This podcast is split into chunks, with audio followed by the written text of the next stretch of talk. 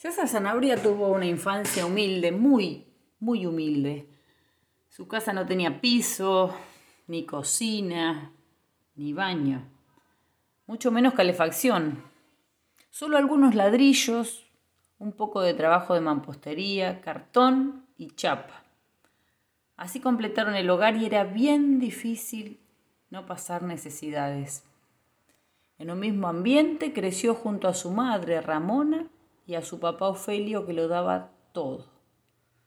Hasta que nació su hermana Miriam, que hoy ya tiene 33. Mi viejo fue quien me metió en el mundo de la construcción. Dice César, ahí nació mi amor por el diseño. No solo eso, me dio conocimiento y además una salida laboral. Desde los 12 comenzó a ayudarle como peón de albañil y solo cuatro años más tarde, tristemente, su padre falleció. Más que nunca entonces sus changas se hicieron vitales para ayudar en la casa. Todo, todo es muy difícil cuando sos realmente pobre. Pero a César siempre algo lo encendió.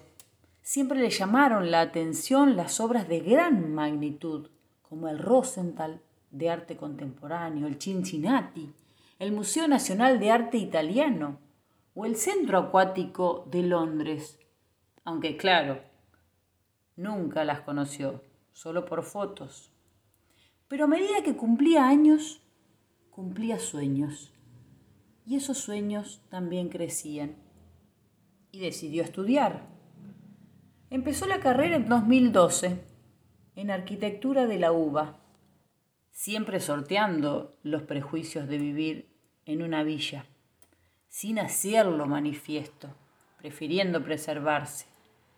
Pues si bien hay más de 35.000 estudiantes de diversos contextos, son muy pocos los que saben de su origen.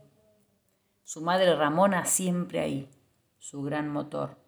Porque si bien la educación es pública, cuando sos tan pobre, tenés que tener un sostén económico. Mi madre salió a trabajar como empleada doméstica para que no tenga que trabajar yo en los momentos más ásperos de mi carrera. Quiero retribuirle todo ese sacrificio y a la sociedad también. Por eso desde 2015 también soy docente y siempre estoy motivando a los jóvenes del barrio para que no se priven de estudiar.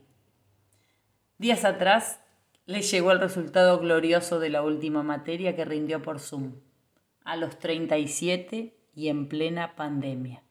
Ahora sí, ahora quiere tener el título para cambiar la realidad de su barrio. Desde el 19 de mayo, en el corazón de la 31, ya habita el arquitecto. Es el primer profesional de su familia y el único de la villa. Satisfecho dice que ya tienen médicos, abogados, pero que aún son pocos profesionales en el barrio y quieren transformarlo. Por ahora soy el único arquitecto, pero ojalá seamos muchos más, dice orgulloso César, dedicándoselo a su querido viejo.